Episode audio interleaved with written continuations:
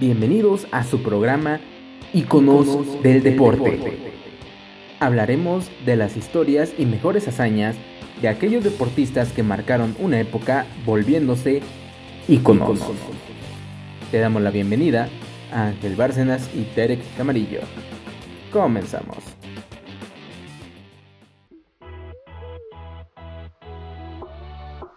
Bienvenidos al tercer episodio de Iconos del Deporte.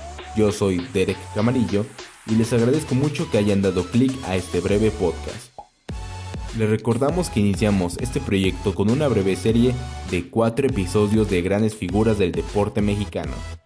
Ya hablamos de Hugo Sánchez y Horacio Llamas, pero ahora es turno del llamado el rey de los deportes. Así es, nos referimos a béisbol. Para esta emisión rendiremos homenaje a quien consideramos una estrella por donde se le mire. Nos referimos a Fernando el Toro Valenzuela, quien indudablemente es un ícono del deporte. Inicios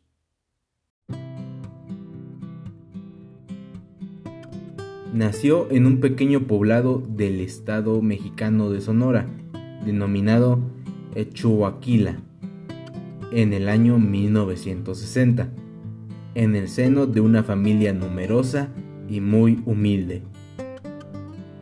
Sus padres se dedicaban a labores de campo, mientras que él y sus hermanos encontraron en el béisbol una afición que los entretenía en un ambiente ciertamente duro. En área rural y marginada, las únicas aficiones o actividades recreativas eran deportivas, el béisbol era el deporte favorito de la comunidad, por lo que la mayoría de los niños y jóvenes lo practicaban. Fernando empezó a destacar como jugador, desempeñando en diferentes posiciones, regularmente como jardinero derecho, en cierto juego en el que su equipo iba perdiendo con demasiada desventaja, solicitó jugar en la posición de lanzador destacando de forma extraordinaria, por lo que a partir de ese juego fue designado como lanzador oficial. Inicios de su carrera profesional. En 1977 comenzó su carrera profesional en el béisbol, cuando fue firmado como jugador profesional con los Mayos de Navojoa después de un torneo nacional de primera fuerza celebrado en La Paz, Baja California Sur, y enviado al equipo de Guanajuato de la Liga Central. Su primer equipo y contrato profesional fue con los Cafeteros de Tepic en la Liga Invernal del Noroeste y debutó en 1977 entre Pureros de Compostela contra Cafeteros de Tepic al destacar notablemente en su equipo, Fernando llamó la atención del equipo Tuzos de Silao, el cual le ofreció su primer contrato profesional por 250 dólares, el cual jugaba en la Liga Central de México. En su primera temporada tuvo un récord de 5 ganados y 6 perdidos, con un promedio de carreras limpias de 2.23 al año siguiente, la Liga Central fue absorbida dentro de la expansión de la Liga Mexicana de Béisbol y automáticamente Fernando elevó su nivel a AAA a la edad de 18 años.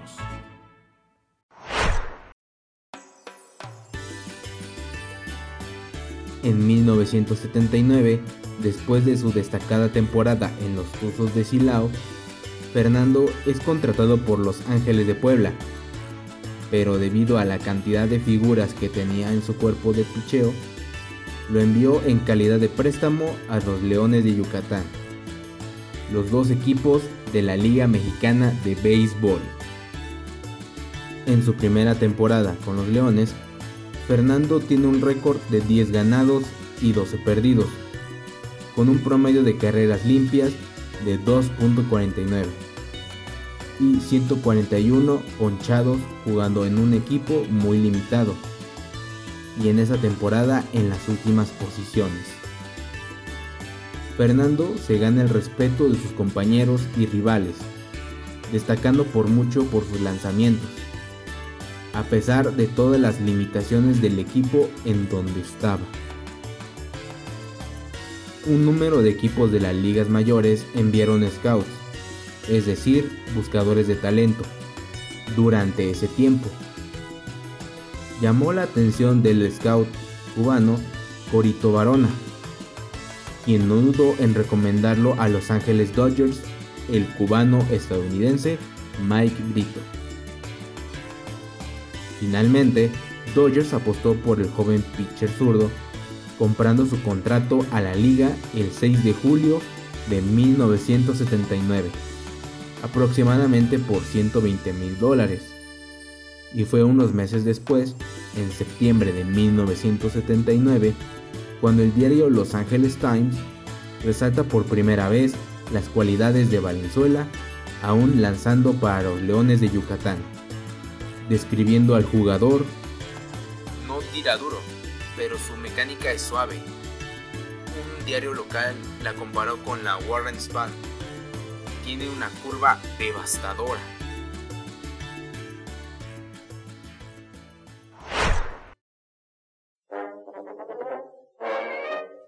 Después de adquirir a Valenzuela en el verano de 1979, los Dodgers lo enviaron a Lodi Dodgers de la Liga de California con el nivel A elevado, donde tuvo récord de un ganado y dos perdidos, y un promedio de carreras limpias de 1.13 en acción limitada. Es ahí donde Fernando Valenzuela aprendería a lanzar el picheo que le daría fama y gloria, el screwball. Fue el lanzador mexicoamericano Roberto Babo Castillo quien enseñó el picheo a finales de 1979, cuando Valenzuela fue enviado a la Liga Instruccional de Arizona, luego de terminar su compromiso en clase A. En ese año, Valenzuela fue promovido a AA con el equipo San Antonio Dodgers. Ahí fue líder en la Liga de Texas con 162 ponchados y un récord de 13 ganados y 9 perdidos, con un promedio de carreras limpias de 3.10. De ahí pasó a la principal sucursal de AAA, Albuquerque, de donde llegó al primer equipo a finales de la temporada en 1980. Llamado al bullpen de los Dodgers en septiembre de 1980, en el último mes de la temporada, ayudó a los Dodgers a empatar la división del oeste con Houston Astros, lanzando 172 innings en labores de relevo en 10 juegos donde tuvo récord de dos juegos ganados y un salvamento. Los Dodgers perdieron un juego de playoff y el campeonato de la división ante los Astros.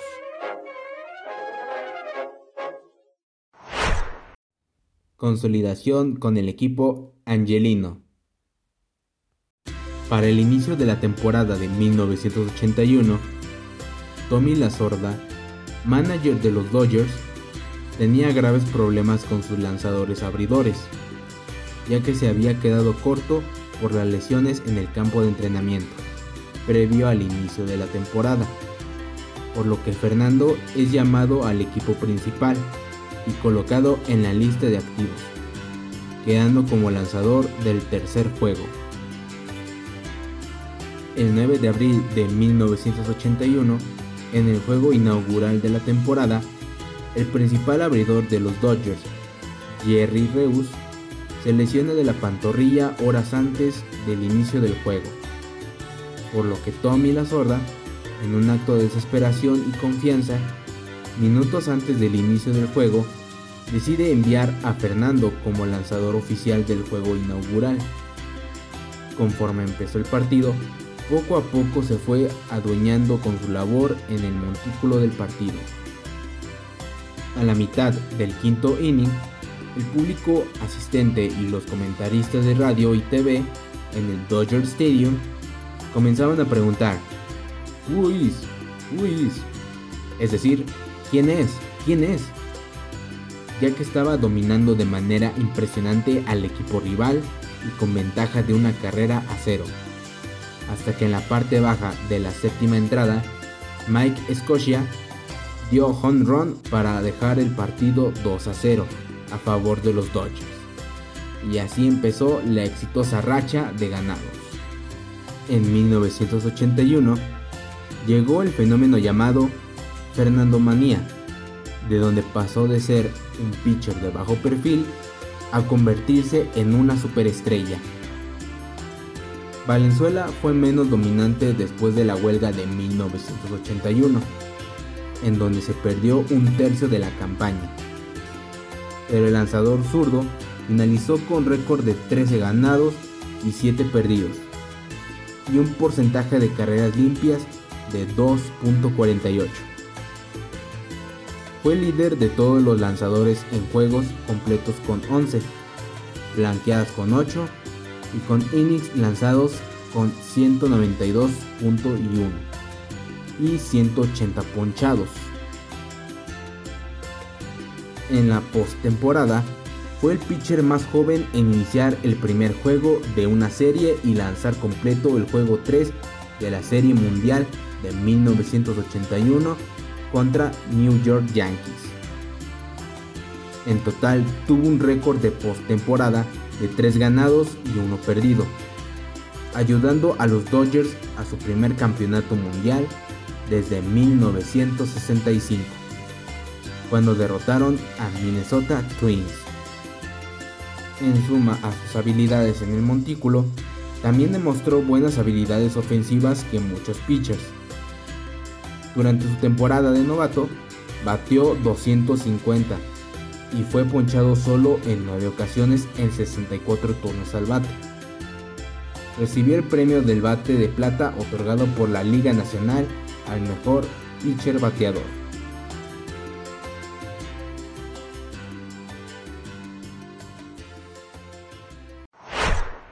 El toro se va de Los Ángeles y andanzas entre México y la MLB. Después de tener un picho ineficaz en el entrenamiento de primavera en 1991, fue liberado por los Dodgers. Al momento de su liberación, varios líderes de los Dodgers, incluyendo Tommy La Sorda, Fred Clare y Peter O'Malley, alabaron a Valenzuela por haber creado excitantes recuerdos por varias temporadas y mencionaron que había sido una decisión muy difícil para liberar un intento abortado de regreso con California Angels falló más tarde en ese verano. Firmó con Detroit Tigers en la primavera de 1992, pero nunca jugó para el equipo y su contrato fue comprado por los Charros de Jalisco, equipo de la Liga Mexicana de Verano. Fue lanzador y jugó la primera base en algunos partidos cuando no estaba en el montículo antes de hacer un breve regreso en 1993 con Baltimore Orioles. Brincando entre las grandes ligas y México por las siguientes pocas temporadas, tuvo un sólido regreso a las ligas mayores en la temporada de 1996 con San Diego Padres, teniendo un récord de 13 ganados y 8 perdidos con un promedio de carreras limpias de 3.62. Y se retiró un año después con un récord final de 173 ganados, 153 perdidos y un promedio de 3.54 en carreras limpias como miembro de San Luis Cardinals. Los Pájaros Rojos serían su último equipo en las ligas mayores. Los Ángeles Dodgers lo invitaron al entrenamiento de primavera en 1999, pero rechazó el ofrecimiento. Así que el 29 de junio de 2004 anunció que quería regresar al montículo en la Liga Mexicana del Pacífico para jugar con los Águilas de Mexicali en el mes de octubre, con 44 años. Lanzó otra vez en la Liga Mexicana del Pacífico durante la temporada 2005-2006, el 20 de diciembre de 2006 en Mexicali, Baja California, fue el pitcher abridor de los Águilas de Mexicali en el último juego profesional de su carrera.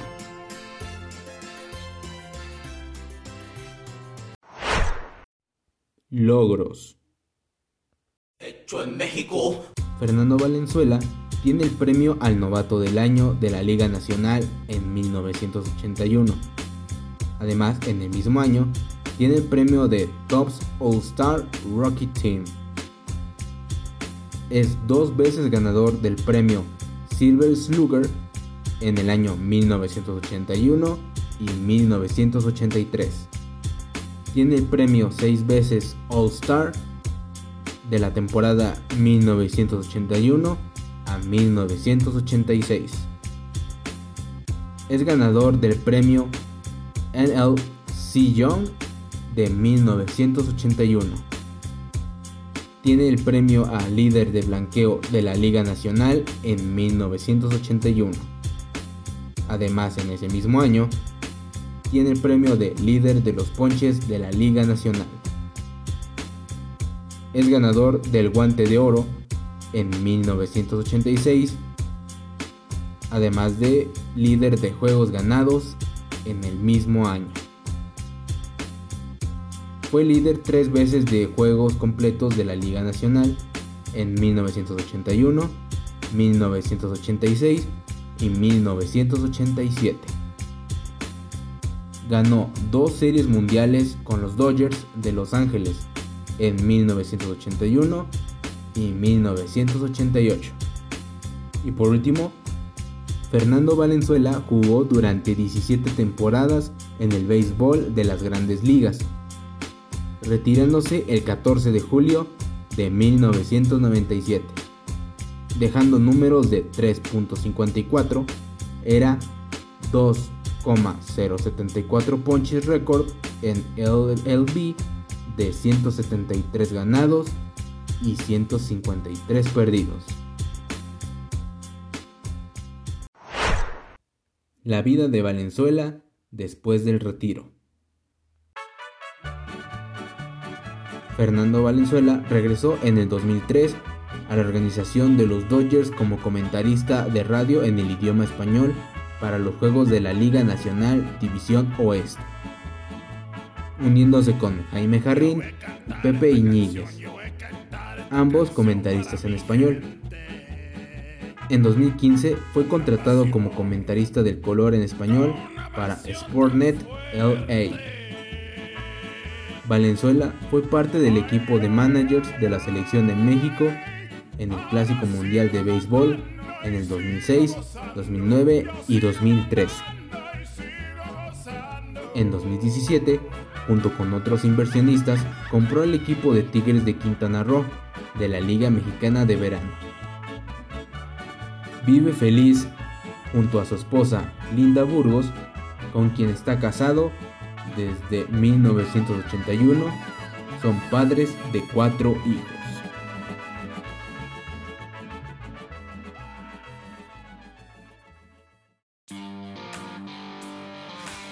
Espero que haya sido de su agrado esta pequeña narración sobre la vida de este gran ícono de nuestro deporte nacional. El apodado Toro es una leyenda viviente del béisbol. Ya es integrante del Museo del Salón de la Fama de la herencia hispana del béisbol. Esperemos y pronto ingrese al Salón de la Fama de las grandes ligas. Acabo de escuchar las hazañas de Fernando Valenzuela, aquí en Íconos del Deporte. Yo fui Derek Camarillo Agradezco su tiempo de escucha. Nos oímos en la próxima ocasión. Hasta pronto. Con esto finalizamos el episodio de hoy. Esperemos que les haya encantado escuchar la historia y hazañas del atleta presentado. Los esperamos la próxima semana con nuevos relatos que marcaron el deporte nacional e internacional. Esto fue Iconos, del, deporte. Hasta pronto.